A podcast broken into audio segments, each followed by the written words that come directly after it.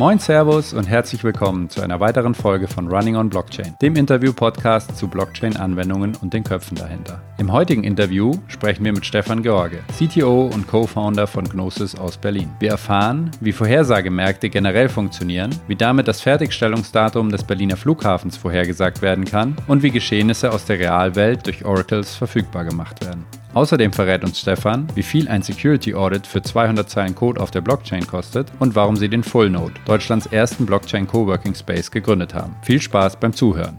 Broadcasting Interview. Herzlich willkommen bei Running on Blockchain, Stefan. Vielen Dank für die Einladung. Schön, dass du dabei bist.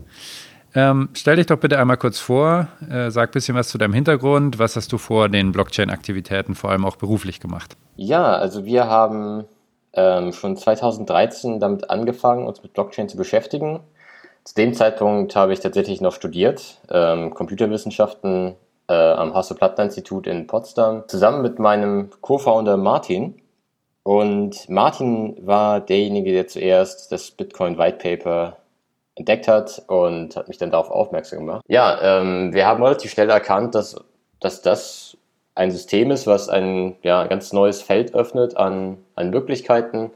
Und äh, da wir beide auch gerne unternehmerisch tätig sind, ähm, haben wir uns überlegt, wie wir ja, ein Produkt um dieses Protokoll herum bauen können. Und haben dann angefangen, Research zu betreiben und versucht, eine Nische zu finden, äh, in der wir entsprechend ein Blockchain-Produkt bauen können, und was wir damals entdeckt haben, war, dass in dem Bereich ähm, Peer-to-Peer, Pair Prediction Markets, es für Bitcoin noch kein Produkt gegeben hatte. Ja, dann haben wir angefangen zu überlegen, wie wir es bauen können. Und so sind wir in gewisser Weise dann in den Blockchain-Bereich ähm, ja, eingetaucht.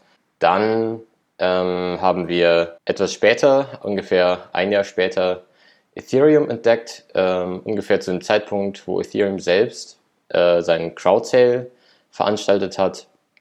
Und ja, dann haben wir uns überlegt, wie wir entsprechend diese neue Technologie nutzen können, um das, was wir vorgebaut hatten, noch dezentraler äh, aufstellen zu können. Mhm.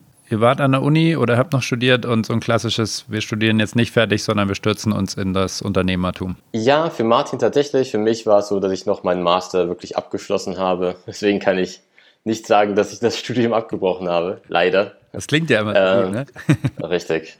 Aber ähm, naja, es war jetzt auch kein, kein Fehler. Konnte es parallel machen.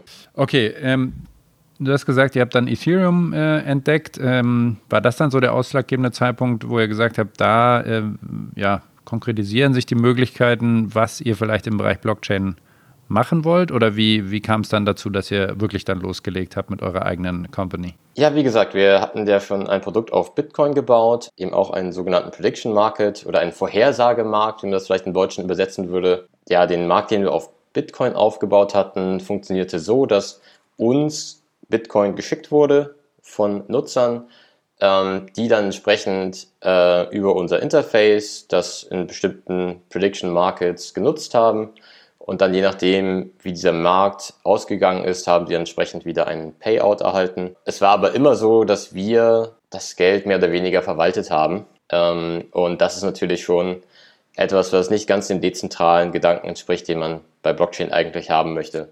Und Ethereum hat dann zum ersten Mal die Möglichkeit geboten, dass man auch diese mehr etwas komplexere Businesslogik, nämlich wie man einen solchen Markt äh, aufstellt, und ausführt, dass man diese Logik auch selbst auf der Blockchain implementieren kann, in Form von einem Smart Contract. Und deshalb haben wir diese neue Blockchain als ja einen revolutionären Schritt gesehen in die Richtung, nicht nur Transaktionen von A nach B dezentral zu halten, sondern quasi komplette Anwendungen dezentral aufbauen zu können. Vielleicht nochmal einen Schritt zurück. Äh, was genau sind denn äh, Prediction Markets oder Prognosemärkte? Äh, wie muss man sich das vorstellen? Ja, genau. Das ist, äh, ja, ist eigentlich ein Konzept, was äh, komplett außerhalb von Blockchain schon seit längerer Zeit existiert. Eine einfache Art und Weise, sich das vorzustellen, ist ja in gewisser Weise durch, oder der, der, der bekannteste oder naheliegendste Fall von Prediction Market Märkten, die auch vielleicht manche schon mal verwendet haben, sind tatsächlich dann doch Sportwetten. Äh, und zwar nicht Sportwetten, bei denen man gegen einen Buchmacher wettet, sondern bei der man quasi gegen andere Teilnehmer auf, ja, auf so einer Plattform ähm, entsprechend wettet. Es gibt also ein Ereignis, das könnte jetzt ein Sport, Sportereignis sein, das irgendwann ähm, ja, passiert. Zum Beispiel, man könnte das Ereignis haben, wer gewinnt die Weltmeisterschaft und dann, nachdem die Weltmeisterschaft stattgefunden hat, weiß man, wer Welt, neuer Weltmeister ist. Und was man jetzt einfach tut in einem Prediction Market ist, dass man auf die verschiedenen möglichen Ausgänge quasi wettet. Ja, also die, die verschiedenen Ausgänge dieses, Markt, dieses Marktes, zum Beispiel Deutschland wäre jetzt ein, mögliches Aus, äh, ein möglicher Ausgang oder England, was weiß ich, äh, dass, dass, diese, dass diese Ausgänge handelbar werden. Ja, dass, dass man diese Ausgänge auf dem Markt handeln kann. Und der Preis, den man für diese Ausgänge bezahlt, der repräsentiert in gewisser Weise die Wahrscheinlichkeit, dass das Ereignis eintritt. Jeder mögliche Ausgang hat eine Wahrscheinlichkeit von 0 bis 100 Prozent. Und je nachdem, was der Markt denkt, wie nahe das, äh, wie wahrscheinlich dieses Aus, äh, dieses, dieser Ausgang ist, desto höher wird der bepreist. Und man kann sich das ungefähr so vorstellen, dass der Preis halt zwischen 0 und einem Dollar liegt. Und je näher der Preis bei einem Dollar ist, desto wahrscheinlicher äh, schätzt der Markt es ein, dass dieses Ereignis auch eintritt.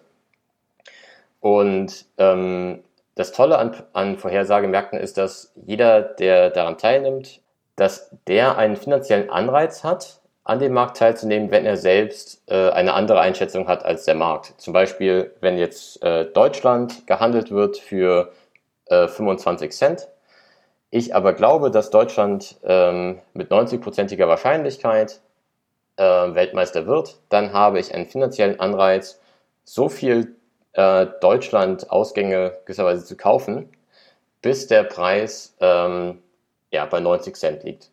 Weil ich weiß, dass für den Fall, dass Deutschland tatsächlich gewinnt, ich dann entsprechend dieses Aus, diesen Deutschland-Token eintauschen kann gegen einen Dollar. Du sagtest jetzt, ähm, wenn die Wahrscheinlichkeit höher liegt, heißt das, dass der Preis von diesen Ausgängen dann immer in irgendeiner Art und Weise gedeckelt ist? Also sprich, das ist maximal jetzt ein Dollar, den ich darauf sozusagen setzen kann oder mir gedanklich vorstellen kann. Und ich glaube dann zu 90 Prozent äh, wird das Deutschland. Das bedeutet für mich, ich setze 90 Cent. Oder wie kann man sich diese Deckelung vorstellen, wirklich als Endanwender, vielleicht auch äh, im Vergleich zu einem normalen, äh, zu einer normalen Wettbörse oder einem normalen Wettmarktplatz? Ja, das ist tatsächlich so, dass es ein ja, sogenanntes Nullsummenspiel ist. Also die, die Beträge, die ausgezahlt werden, entsprechend den Gesamtwerten, die eingezahlt worden sind in den Markt. Und ja, wenn du jetzt entsprechend, äh, sagen wir mal, einen Deutschland-Token kaufst für 25 Cent und Deutschland entsprechend am Ende wirklich Weltmeister ist, dann bekommst du entsprechend einen Dollar wieder. Das heißt, du hast einen Gewinn gemacht von 75 Cent. Das ist allerdings nur, wie das Ganze quasi under the hood funktioniert. Auf dem User Interface könnte man das anders darstellen. Da könnte man das Ganze einfach in Form von ja, Wettquoten darstellen, die dann ja genauso funktionieren wie auf jeder anderen äh, Wettbörse. Okay, das heißt, ein Prediction Market, wenn wir jetzt die Blockchain nochmal weglassen, ist letztlich eine Wettbörse. Na, das kann man halt nicht so verallgemeinern. Das ist ein gutes Beispiel, um es ja, ähm, Nutzern näher zu bringen oder ja, allgemein das Konzept näher zu bringen. Ob es sich um einen Wettmarkt handelt, ja oder nein, kommt extrem auf den, auf den Use Case an. Und ja, der Use Case von einem Sportwettmarkt ist offensichtlich äh, ja, eine, ein Wettmarkt.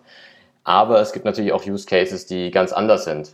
Ja, zum Beispiel könnte man äh, einen Vorhersagemarkt Markt auch dazu nutzen, Informationen ähm, zu gewinnen. Ein Beispiel, was wir gerne geben, ist äh, ein Vorhersagemarkt auf äh, das Eröffnungsdatum des Berliner Flughafen. Ja, also wir wissen alle, dass keiner weiß, wann dieser Flughafen tatsächlich äh, eröffnet wird oder zumindest in der Öffentlichkeit ist da kein klares Datum bekannt. Es gibt natürlich irgendwelche offiziellen Vorhersagen, aber ob die jetzt verlässlich sind, ja oder nein, das äh, kann man stark bezweifeln. Und was man jetzt machen könnte, ist, man könnte einen Vorhersagemarkt eröffnen auf das ja, Eröffnungsdatum vom Flughafen. Dann könnte man gewisserweise jeden darauf, jeden daran teilnehmen lassen und wenn ich jetzt ein Unternehmen bin, was stark davon abhängig ist, dass das Eröffnungsdatum eingehalten werden wird, dann könnte dieses Unternehmen einfach die Position einnehmen, dass der äh, Flughafen zu dem offiziellen Datum eröffnet wird und dort entsprechend äh, Geld investieren und dadurch einen Anreiz schaffen für jeden, der der weiß, dass das Eröffnungsdatum nicht das Richtige ist, eine Gegenposition einzunehmen und dadurch den Preis der Tokens, die gewisserweise repräsentieren, dass das Eröffnungsdatum eingehalten wird, entsprechend äh, senken und dadurch auch der Öffentlichkeit gewisserweise zeigen, dass diese Information nicht stimmt, dass, diese Öffnung, dass dieses Eröffnungshalt, äh, Eröffnungsdatum nicht eingehalten werden kann. Also es kann tatsächlich auch passieren, dass man diese Prediction-Märkte, diese Vorhersagemärkte dafür nutzt, um ja, äh, Wissen quasi an die Oberfläche zu befördern. Das heißt, es dient ja äh, gewissermaßen einer aggregierten Wissensfindung äh, oder crowdsourced äh, Wissensfindung im Endeffekt. Aber man muss ja schon sagen, ähm, es ist ja immer ein Einsatz mit dem Spiel hier, ne? Denn ähm, das ist ja so ein bisschen dieses Skin in the Game Prinzip, weil ohne Einsatz könnte ja jeder einfach behaupten, äh, was er wollte, ohne irgendwelche Folgen äh, zu haben. Ganz genau. Und deshalb ist es auch, es ist ein Mechanismus, der ähm, zuverlässigere Informationen fördert, als wenn wir jetzt zum Beispiel stattdessen einfach eine Umfrage machen würden, bei der jeder teilnehmen kann, ohne dass er irgendetwas zu verlieren hat. Und auf der anderen Seite würde ich aber verstehen, dass es dann auch Anreize geben kann. Jetzt sagen wir, bleiben wir mal beim Flughafenbeispiel. Wenn jetzt jemand sagt, ich will, dass der noch viel später ähm, fertiggestellt wird, dann setze ich vielleicht ganz viel äh, sozusagen Geld, bringe ich in diesen Markt, ganz viel Einsatz, ähm, das darauf äh, wettet oder auch dagegen wettet und kann somit gewisserweise klar Wissen zutage fördern, aber das vielleicht auch manipulieren. Ähm, ist, das, ist das ein Fall, wo, man, wo ihr sagt, okay, Prediction Markets können auch zu so einer nicht nur Wissensfindung, sondern auch Wissensveränderung oder Manipulation der tatsächlichen Situationen äh, irgendwie verwendet werden? Oder, ähm wir würden es dann als eine Art Incentive Market beschreiben. Mhm. Also wenn es möglich ist, dass ich äh, durch einen Einsatz ein bestimmtes Verhalten provoziere, das ist möglich. Ähm, dann ist es aber auch wirklich mit dem Hintergrund, dass ich genau dieses Verhalten fördern möchte. Im Fall vom Flughafen könnte es natürlich sein, dass, ähm, dass was weiß ich, wenn es da einen Bauherr gibt oder so, der künstlich gewisserweise die, die Öffnung ähm, verzögern kann, äh, dass er entsprechend auf so einem Markt teilnimmt. Das wäre dann äh, allerdings wahrscheinlich hoch illegal äh, entsprechend so auf einem Markt zu interagieren. Ja, ich denke, damit äh, haben wir erstmal grundlegend geklärt, was sind eigentlich Prediction-Märkte, auch für die Zuhörer.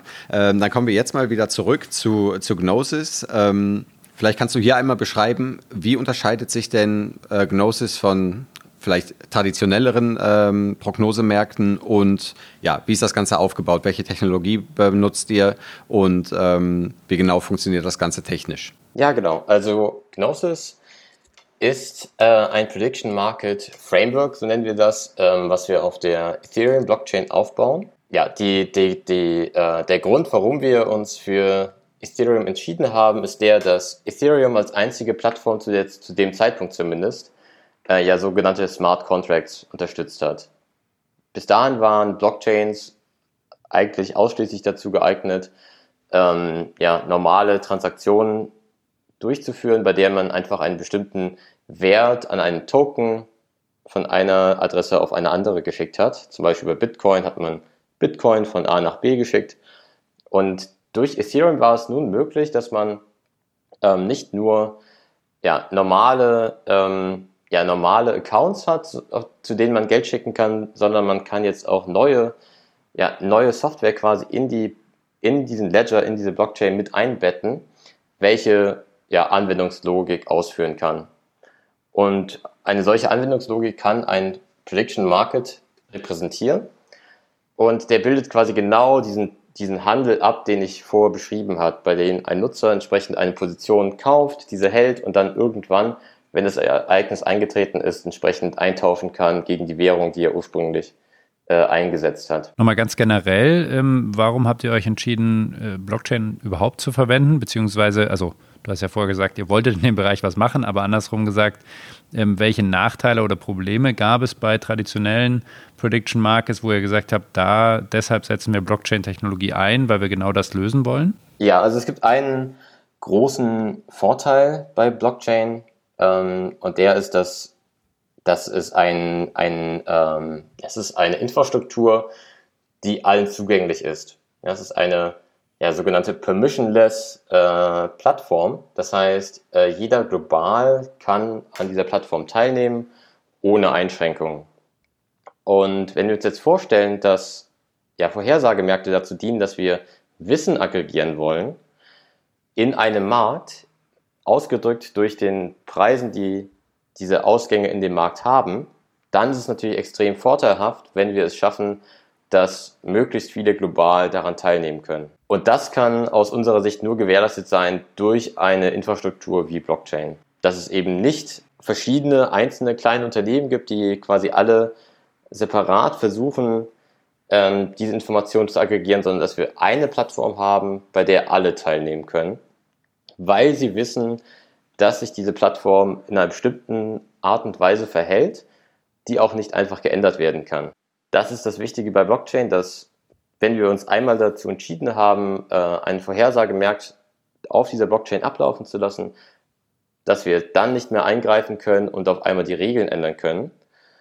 Und das ist etwas, was man bei einer zentralen Infrastruktur nicht hat. Ja, wenn ich jetzt zum Beispiel ähm, das Ganze zentral auf einem Server einrichten würde, dann wäre jeder der Teilnehmer von uns abhängig oder hätte zumindest es grundsätzlich die Gefahr, dass wir auf einmal die Spielregeln ändern und es dann äh, entsprechend diejenigen, die teilnehmen, ähm, Nachteile haben können. Das heißt aber, ihr habt nicht äh, so, eine, halb, so eine zentralisierte Plattform gebaut und habt dann die Rückmeldung bekommen, hm, wir finden das grundsätzlich ganz gut, aber wollen uns nicht so abhängig machen, sondern ihr habt antizipiert, dass sowohl Partnerfirmen, die äh, Vorhersagemärkte dann brauchen oder ins Leben rufen wollen, als auch Endanwender das nicht so sehr adaptieren, wenn das eben auf einer zentralen Plattform läuft, sondern dass man genau dafür das Ganze auf Blockchain basieren lassen muss, um dieses Vertrauen schon vorab äh, zu schaffen und dementsprechend die Traction dann später drauf zu bekommen. Ganz genau, das ist die Grundannahme, die wir haben. Man kann sich auch mal ein paar Beispiele anschauen aus der, sage ich mal, zentralen Welt. Es gibt ja sehr viele äh, Services, die, ähm, die angeboten werden, zum Beispiel einfacher Geldtransfer, PayPal, Mastercard und so weiter. Und ähm, WikiLeaks hat ja sehr lange Zeit ja alle möglichen Formen von äh, ja, Zahlungen akzeptiert, PayPal, Mastercard, Visa-Card und so weiter. Und dann irgendwann ähm, wurde entschieden, dass, äh, dass WikiLeaks entsprechend keine Gelder mehr erhalten darf. Das heißt, PayPal wurde, der PayPal-Zugang wurde gesperrt, das gleiche für Mastercard und Visa-Card. Und das Einzige, was äh, Wikileaks übrig blieb, war Bitcoin, weil es das einzige Zahlungsmittel ist, das man entsprechend nicht so einfach äh, kontrollieren kann. ein anderes Beispiel, ähm, Facebook. Äh, Facebook bietet es, den, bietet es anderen App-Anwendern an, dass, ähm, dass man diesen Login mit Facebook durchführt, ähm, damit Nutzer weniger Aufwand haben, ähm, sich zu registrieren bei bestimmten Anwendungen und das hat aber natürlich dann auch den Nachteil, dass sich jeder derjenigen, äh, dass sich die, An äh, die Anwendung, welche das entsprechend nutzen, in eine Abhängigkeit begeben zu Facebook. Und wenn Facebook irgendwann sagt, ah, diese Anwendung entspricht nicht unseren Richtlinien, dann können sie das Feature entsprechend entfernen und dann hat man entsprechend keinen Zugang mehr zu dieser Anwendung. Und das sind alles Problematiken, die sich ergeben daraus, dass, dass wir eben in einer Welt leben, wo Unternehmen versuchen, ja, isoliert Daten in Silos aufzubauen und versuchen, ähm, ja, das auch zu monetarisieren. Und jetzt haben wir aber die Möglichkeit, dass wir eine Plattform schaffen können, bei welcher alle in gewisser Weise die gleichen Rechte haben und bei der alle auch wissen, wie sich diese Plattform verhält und dass diese nicht einfach manipuliert werden kann. Und da, daher kommt auch die Hoffnung, dass so ein System wesentlich besser da geeignet ist, Partnerschaften oder gewisserweise ein Ökosystem darum aufzubauen, weil man weiß, dass das Fortbeleben dieser Plattform nicht von denjenigen alleine abhängt, der die damals äh, ins Leben gerufen hat, sondern diese kann einfach weiter existieren äh, ja, in dem dezentralen Netzwerk. Das bedeutet ja auch letztlich, ähm, ihr habt euch damals für Ethereum entschieden. Das heißt, ihr macht das Ganze auch auf der Ethereum Main Chain, korrekt? Das ist richtig, ja. Das genau. ist richtig, genau. Dann äh, machen wir doch da kurz nochmal weiter und zwar bei zwei Themen. Ähm, wenn wir das richtig gesehen haben, habt ihr drei verschiedene Token Kann, ähm, vielleicht kannst du das ein bisschen aufdröseln. Wir hatten den äh, GNO-Token gesehen, der äh, wie so ein Security-Token äh, aus eurem ICO anmutete. Dann hatten wir den WIZ-Token, äh, WIZ-Token gesehen, aus äh, dem wir als Utility-Token verstanden hätten. Und dann gibt es, glaube ich, noch den OWL-Token. Äh, lange Rede, kurzer Sinn. Vielleicht kannst du da ein bisschen Licht in, in unser Dunkel bringen, wie ihr die Tokens einsetzt, wofür die ähm, wann verwendet werden. Ja, gerne, selbstverständlich. Also der GNO-Token ist kein Security-Token, er ist ein Utility-Token. Und äh, der WIS-Token wurde umbenannt in den OWL-Token. Und die Relation zwischen dem GNO-Token und dem OWL-Token ist folgende. Es ist für jeden GNO-Token-Holder möglich, den GNO-Token zu locken.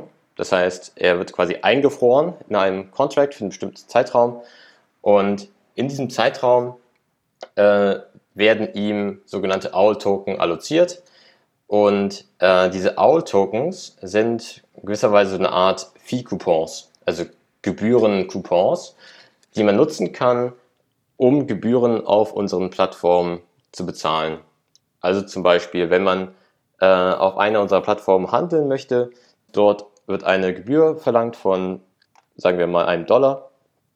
Dann kann man entweder diese Gebühr äh, in, kann man diese Gebühr entweder in dem nativen Token äh, zahlen oder alternativ man kann den OWL-Token als Fee-Coupon nutzen, um die Gebühr zu bezahlen. Okay, das ähm, bedeutet, wenn ich, wenn dann eine Partnerfirma oder ähnliches oder jemand ein Prediction Market auf Basis der Gnosis-Plattform startet und ich als Endanwender daran teilnehmen will, dann brauche ich äh, die GNO-Tokens ähm, und je nachdem, wie der Prediction Market aufgesetzt äh, ist, dann eben auch die OWL-Tokens zusätzlich, wo ich so verstehen würde, dass dann die äh, Prediction Market Betreiber sich davon über die Gebühren auch wieder refinanzieren können. Also tatsächlich braucht man überhaupt keine GNO-Tokens, um an den Plattformen teilzunehmen.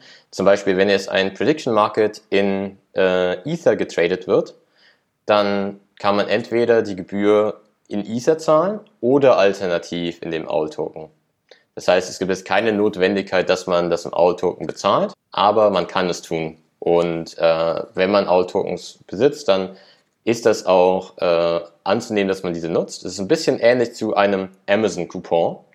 Also wenn man entsprechend einen Amazon-Coupon hat, dann weiß man, man kann ihn bei Amazon einlösen für den Wert, der auf diesem Coupon steht. Der Wert des Coupons, ähm, den man, wenn man jetzt verkaufen würde, den man dafür erhalten würde, wäre maximal der Wert des Coupons, kann aber auch ein wenig darunter liegen, je nachdem, wie groß gerade der Bedarf nach Amazon-Coupons ist. Und genauso verhält es sich auch mit dem OWL-Token. Der OWL-Token ist gepackt äh, oder ist ja, ist, äh, orientiert sich an dem US-Dollar. Also jeder OWL-Token hat den Wert von einem US-Dollar. Es kann aber sein, dass wenn es keine große Nachfrage äh, zu dem aktuellen Zeitpunkt gibt, dass der, dass der Wert von dem OWL-Token etwas unter dem US-Dollar liegt und dann hat natürlich jeder, der an einem, an einem Vorhersagemarkt teilnimmt, den Anreiz, dass er den OWL-Token verwendet, anstatt die Gebühr selbst in Ether zu zahlen, weil wenn er die Gebühr in Ether zahlt, dann zahlt er ja, einen Dollar Wert an Ether. Wenn er das Ganze in OWL-Token bezahlt, dann bezahlt er etwas weniger. Mhm. Und um da noch einmal dann äh, darauf zurückzukommen, diese GNO-Tokens, ähm, da gibt es dann keine neuen von. Du hast ja gerade gesagt, die kann man locken und sozusagen in äh, Owl-Token umtauschen äh, in diesem Moment. Deshalb, die, die, habt ihr damals ausgegeben als Utility-Tokens, aber da gibt es keine neuen dann mehr von. Das ist richtig. Es ist auch so, dass man tatsächlich, also die, die GNO-Tokens werden gelockt, eingefroren für einen Zeitraum. Danach werden sie wieder äh, an den ursprünglichen Eigentümer zurückgegeben. Es ist jetzt nicht so, dass jetzt die GNO-Tokens einmalig eingetauscht werden gegen OWL-Tokens, sondern es ist ein kontinuierlicher Prozess. Ähm, daher gibt es den Anreiz, dass man die GNO-Tokens entsprechend einfach hält und dann immer wieder lockt, um neue OWL-Tokens zu behalten. Äh, und es stimmt, ja, wir haben einmalig 10 Millionen GNO-Tokens generiert und ja, diese Anzahl wird sich nicht ändern. Dann kommen wir mal noch zu einem anderen Thema. Und zwar hast du ja vorhin schon gesagt, äh, wenn so ein Prediction Market eröffnet wird oder ein Market eröffnet wird, ähm, dann steht ja immer eine Frage im Zentrum. Du hast vorhin gesagt, ähm, wer gewinnt die Weltmeisterschaft beispielsweise. Das sind ja Informationen, die sozusagen in Anführungsstrichen aus der echten Welt kommen. Irgendwie muss ja diese Information, wer dann am Ende wirklich gewonnen hat, ähm, auch wirklich in den Market äh, hineinkommen und entschieden werden, welche Seite denn nun recht hatte. Ähm, kannst du da mal was zu sagen, also zu dem Thema Oracles und wie diese Informationen äh, in so einen Markt eingebunden werden? Genau, wie du schon gesagt hast, dieses Konzept nennt man Oracle. Das ist quasi ja, ein Informationsprovider, äh, welcher ja, diese Informationen auf der Blockchain zur Verfügung stellen kann. Und der, diese, diese Entitäten natürlich eine extrem kritische Stellung ein bei Vorhersagemärkten, Ganz einfach, weil sie bestimmt, an wen die Gewinne ausgezahlt werden, nachdem der Markt entschieden werden kann. Und das ist deshalb kritisch, weil wenn diese Information entsprechend verkehrt ist oder vielleicht sogar absichtlich äh, falsch entschieden wird, dann entsteht da ein ja, nicht umkehrbarer Schaden für jeden, der daran teilgenommen hat. Und es gibt jetzt verschiedene Arten von Oracles. Es gibt sehr viele Unternehmen im Blockchain-Bereich, die sich damit beschäftigen. Manche bieten zentrale Lösungen an und andere dezentrale Lösungen. Sie haben quasi beide Vor- und Nachteile. Eine zentrale Lösung könnte zum Beispiel sein, äh, dass wir einfach sagen, ah ja, ich, Stefan, ich äh, entsprechend äh, stelle die Informationen zur Verfügung. Das hat den Vorteil, dass es schnell geht. Ich kann die Informationen schnell zur Verfügung stellen. Der Nachteil ist, man ja, muss mir komplett vertrauen. Dann gibt es die Alternative, dass man ein dezentrales Oracle hat. Da äh, gibt es verschiedene Möglichkeiten, wie man sowas implementieren kann. Der Nachteil daran ist, dass ja in der Regel sind daran natürlich mehrere Parteien beteiligt. Das heißt, der Aufwand, äh, ein, ja, eine, eine, quasi ein gemeinsames, also eine Abstimmung zu finden für das richtige Ergebnis, das kann lange dauern und involviert auch deutlich höhere Kosten. Das heißt, was man eigentlich haben möchte, ist ähm, eine Kombination von beidem. Ja, man möchte dass man vorrangig äh, erstmal ein zentrales Oracle nutzt ja, und dann aber die Möglichkeit bietet, denjenigen, die teilnehmen, dass sie quasi Einspruch erheben können, ähnlich wie beim Gericht, ja, dass man sagen kann, ich möchte Einspruch erheben, das Urteil war verkehrt. Und dann kann man gewisserweise zu einer höheren Instanz gehen, was dann das dezentrale Oracle ist, was dann ultimativ die, äh, die Lösung bringen kann. Jetzt hast du ja vorhin gesagt, dass Gnosis ein, ein Prediction Market Framework ist. Wie muss man sich das vorstellen? Ist das also ein, ein Baukasten letztlich an, an verschiedenen Softwaremodulen, ähm, wo andere, ich habe es vorher Partnerfirmen genannt, ähm, sich bedienen können und dann ihre eigenen Prediction Market Anwendungen äh, bauen und veröffentlichen können? Oder kommen da auch eigene Prediction Markets von euch selber? Oder ähm, wie muss man sich das vorstellen? Ja, genau. Also in erster Linie ist das Framework eine Ansammlung von Softwaremodulen, die man entsprechend konfigurieren kann, um eigene Anwendungen zu erstellen. Dazu gehören zum Beispiel ja, die Smart Contracts, die notwendig sind, um entsprechend äh, Prediction Markets zu erstellen, ähm, einen Handelsplatz zu erschaffen, um dann entsprechend mit anderen darauf zu handeln äh, und auch gewisserweise Adapter für verschiedene Oracle-Lösungen, die man dann nutzen kann zu, im Zusammenhang mit diesem äh, Vorhersagemarkt ähm, und dann dazu gibt es natürlich, das ist quasi das Backend, das ist das, die, die Dinge, die auf der Blockchain direkt ablaufen. Und dazu benötigt man natürlich auch noch ein Frontend, damit Nutzer überhaupt daran teilnehmen können. Und da stellen wir entsprechend auch Softwaremodule zur Verfügung, mit denen Nutzer einfach daran teilnehmen können. Und natürlich ist unser primäres Ziel, dass andere dieses Framework nutzen, um entsprechend neue Anwendungen zu bauen. Vor allen Dingen deshalb, weil es für uns einfach unmöglich ist, alle möglichen ähm, Anwendungsfälle, die es für Prediction Markets gibt, abzudecken. Das heißt, wir sind darauf angewiesen, dass andere entsprechend auch Ideen entwickeln und die dann umsetzen. Und wir helfen ihnen dabei mit unserem Framework. Aber natürlich wollen wir selbst auch äh, zeigen, wie man entsprechend eine, ja, eine wirkliche Anwendung bauen kann. Das heißt, wir, ähm, ja, wir entwickeln auch selbst Prediction Market Anwendungen und eine ähm, werden wir hoffentlich relativ bald der Öffentlichkeit zur Verfügung stellen können. Äh, sie ja, wird quasi aus Gibraltar heraus gelauncht. Und das wird das erste Mal sein, dass wir ja, wirklich regulierte Vorhersagemärkte auf Blockchain ja, zur Verfügung stellen können. Und die Themen, mit denen wir uns zuerst befassen wollen, sind natürlich crypto-related. Einfach daher, dass, weil die, die meisten ähm, Early Adopters natürlich aus dem Kryptobereich sind. Das heißt, wir werden dann entsprechend Vorhersagemärkte machen ähm, auf bestimmte Kryptoereignisse. Das könnten ähm, Updates der Blockchain sein, das könnten ähm, Produkte sein, die, äh, also Vorhersagen zu Produkten, die auf der Blockchain veröffentlicht werden sollen und so weiter. Mhm.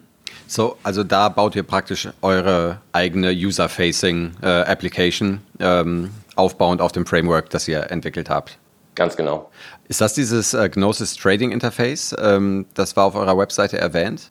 Genau, das nutzt auch das Gnosis Trading Interface. Ähm, die Anwendung selbst nennen wir Gnosis Site, ist aber tatsächlich noch nicht der Allgemeinheit äh, offen, einfach weil es immer noch ein kontinuierlicher Prozess ist. Wir hoffen, dass wir das Anfang 2019 ähm, ja, der Öffentlichkeit zur Verfügung stellen können. Ich glaube, das, was du gerade beschrieben hast, kann man sich gut vorstellen. Das ist ein Interface, um ja, Vorhersagen äh, bei den Kryptomärkten zu treffen.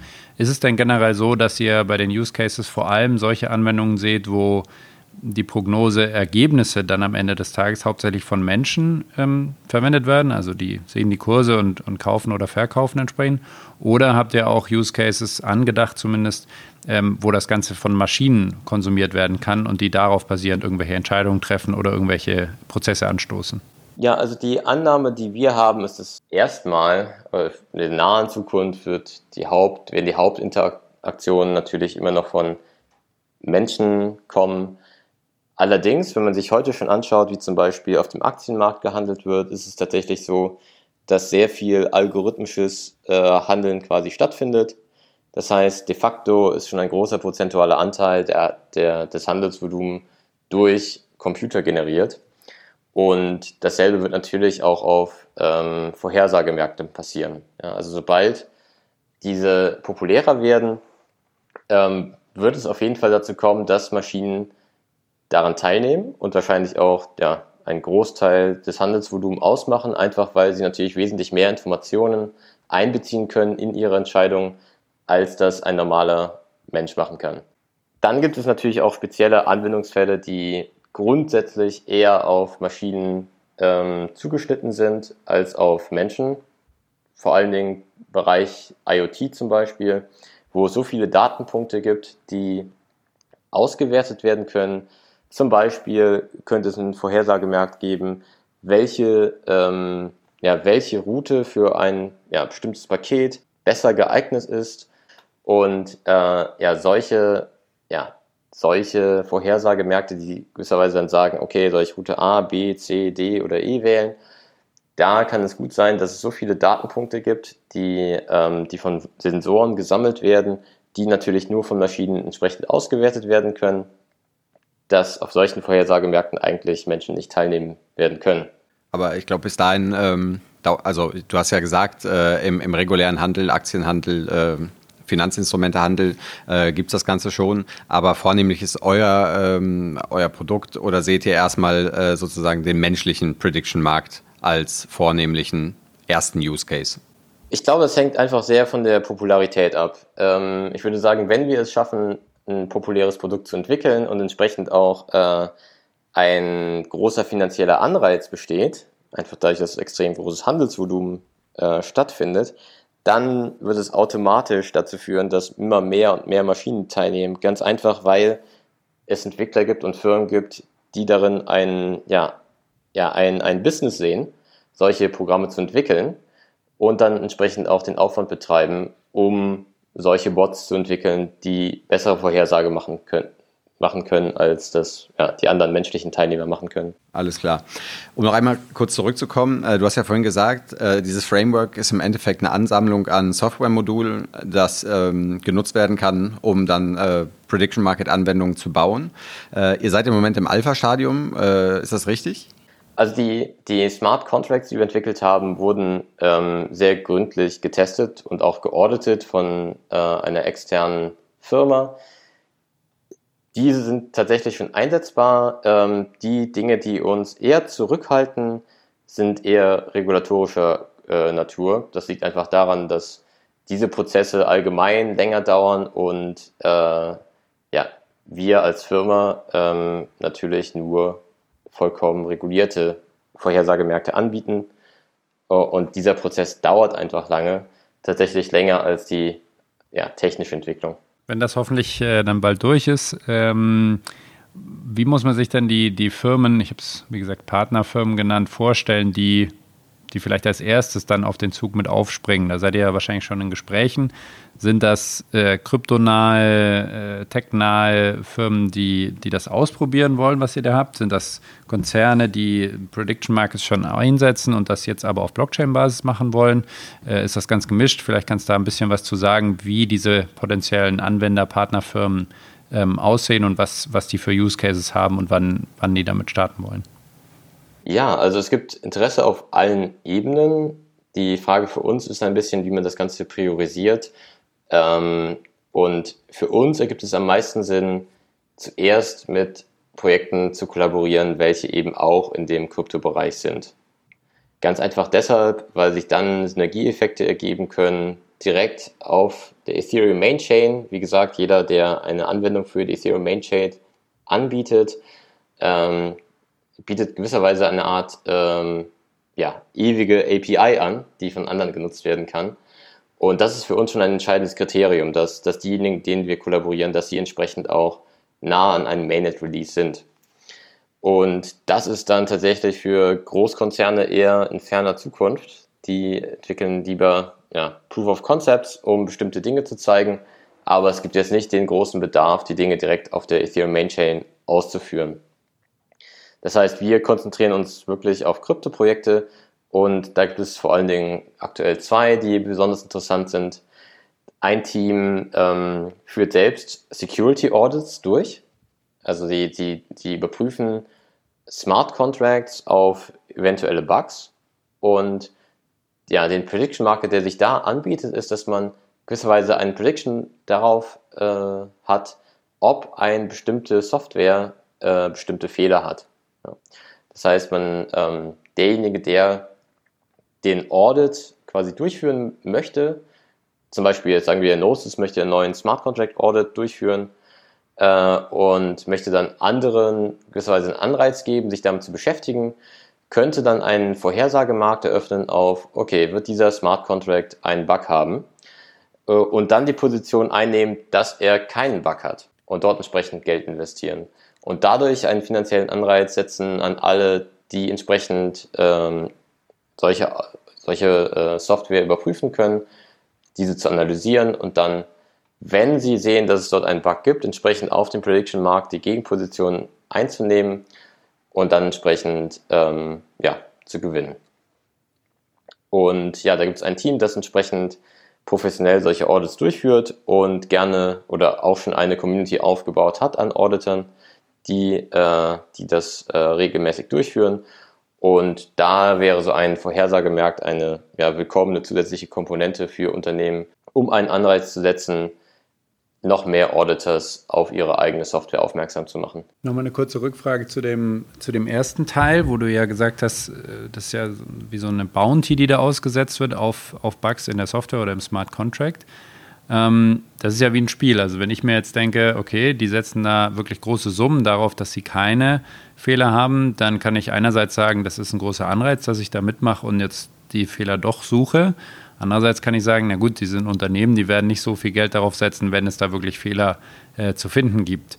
Ähm, kannst du dazu was sagen, wie ihr das einschätzt? Also wie finden dann solche Unternehmen auch die richtige Höhe von von Preisen, von Bounties, die sie da aussetzen, um eben so einen Prediction Market ans Laufen zu bringen. Der funktioniert ja nur, wenn er eine gewisse Nutzeranzahl hat.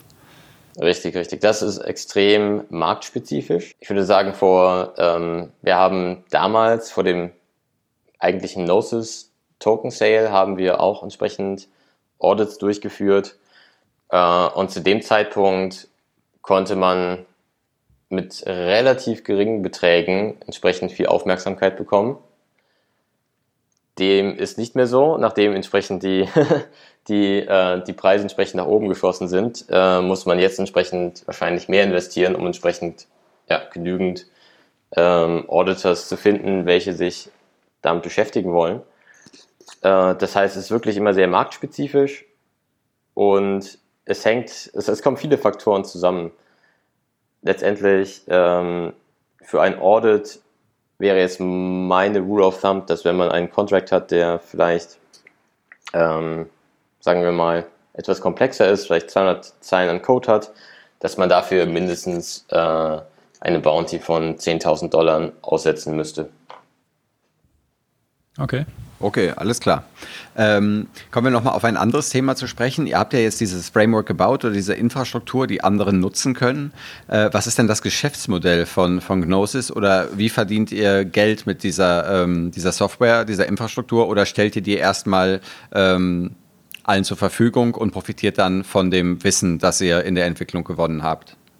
Das Framework selbst ist vollständig kostenlos. Ähm, das heißt, in dem Framework selbst wird der GNO-Token äh, erstmal gar nicht genutzt. Äh, das heißt, jeder kann unser Framework nutzen, um neue Vorhersagemärkte zu erstellen. Und äh, ja, es gibt auch einen Marktmechanismus, den wir implementiert haben, den man damit nutzen kann, der äh, auch entsprechend keinen GNO-Token benötigt. Und wenn man quasi sich darauf limitieren möchte, dann ist das Ganze vollkommen kostenlos und wird auch immer kostenlos bleiben.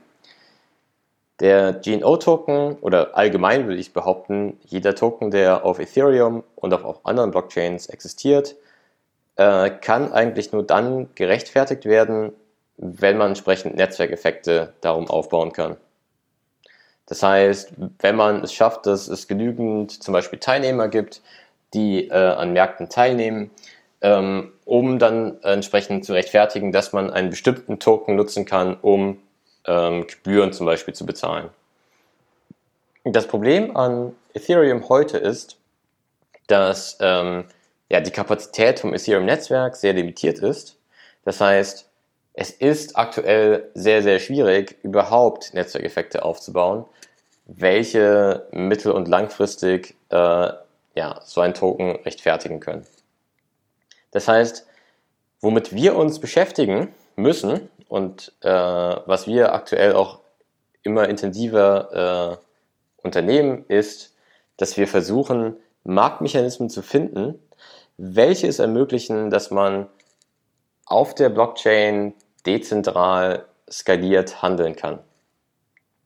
Und das ist ein sehr komplexes Problem, aber wir haben da an diesem Bereich schon extrem gute Fortschritte erzielt und werden ja, diese Technologie, die wir da entwickeln, nutzen, um entsprechend Netzwerkeffekte aufzubauen und dort äh, entsprechend den GNO-Token zu nutzen.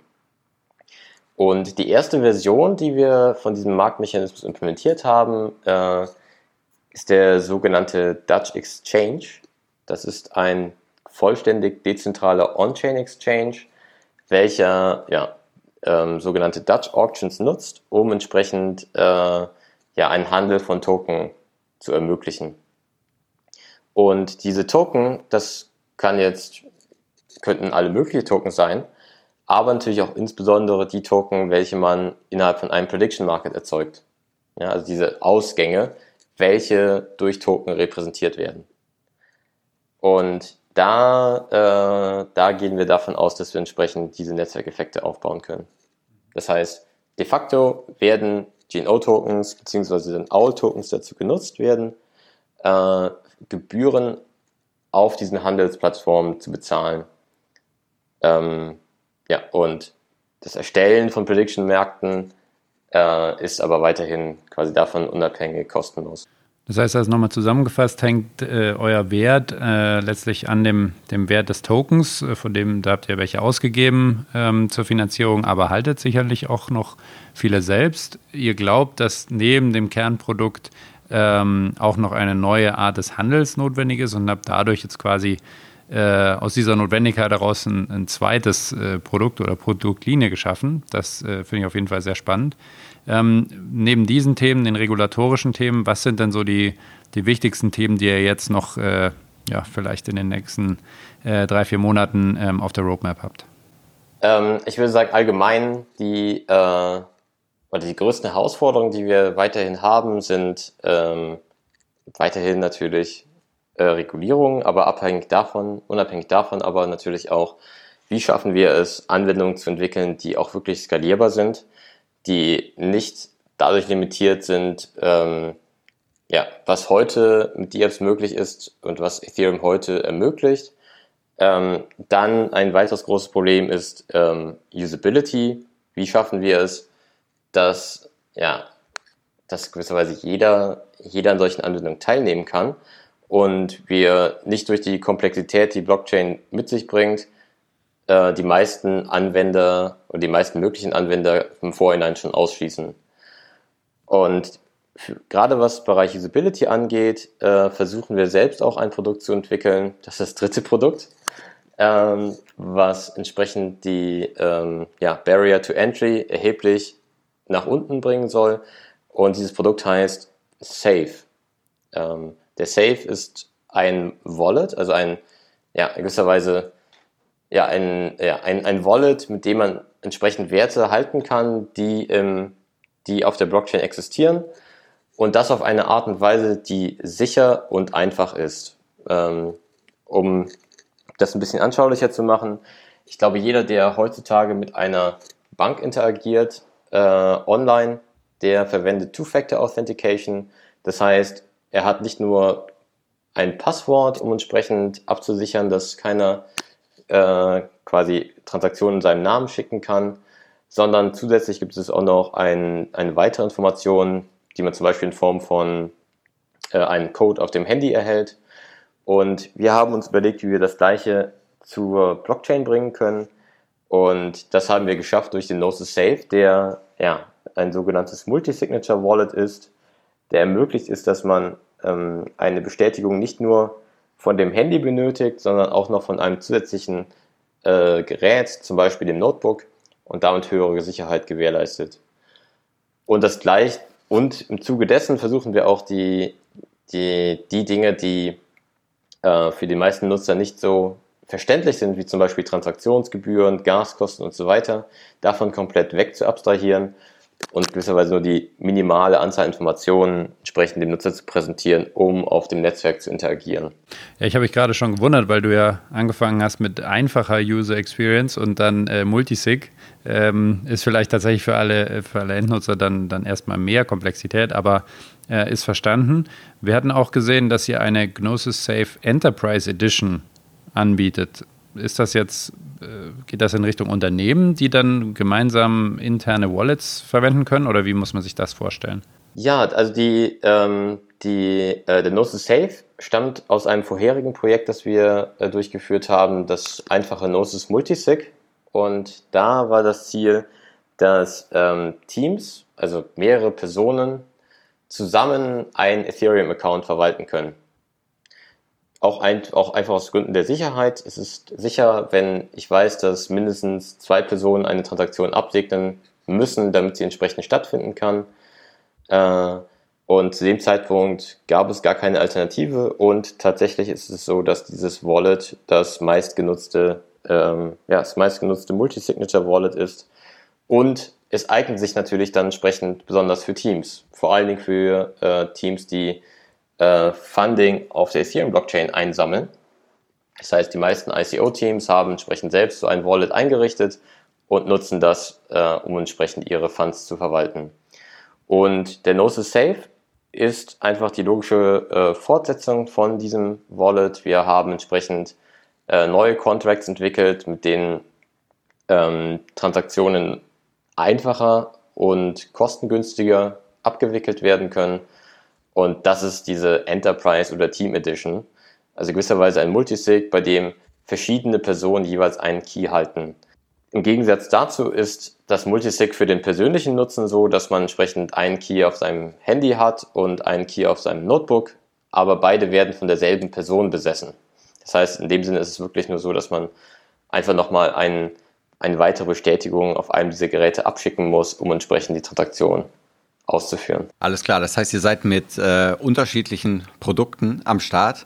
Zusätzlich äh, habt ihr auch noch äh, einen Coworking Space äh, mitgegründet, den Full Node äh, in Berlin, wenn ich das richtig gelesen habe. Deutschlands ersten Blockchain Coworking Space. Ist das richtig? Das ist richtig, ganz genau. Wir, wir haben, wie gesagt, vor ungefähr einem Jahr selbst einen Token Sale durchgeführt. Zu dem Zeitpunkt waren wir, ich glaube, fünf Personen. Aktuell sind wir über 50, äh, die entsprechend, ja, die zusammen mit uns an Gnosis arbeiten. Und ja, wir, es war relativ klar, dass wir ja, ein größeres Office benötigen. Und ja, wir, wir hatten vor Fullnode waren wir tatsächlich zusammen mit der Ethereum Foundation in einem Office für einen äh, kürzeren Zeitraum. Und während dieser Zeit haben wir die Erfahrung gemacht, dass es extrem wertvoll ist, zusammen mit anderen Teams, die auch an ähnlichen Problemen arbeiten, äh, zusammenzuarbeiten am gleichen Ort.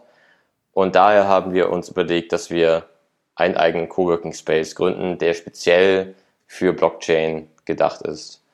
Und ja, so entstand die Idee zu Fullnode und ja, Anfang des Jahres konnten wir endlich einziehen, zusammen mit vielen anderen interessanten Blockchain-Projekten in Kreuzberg in Berlin. Sehr cool. Äh, wir werden da sicher bald mal vorbeischauen. Ja.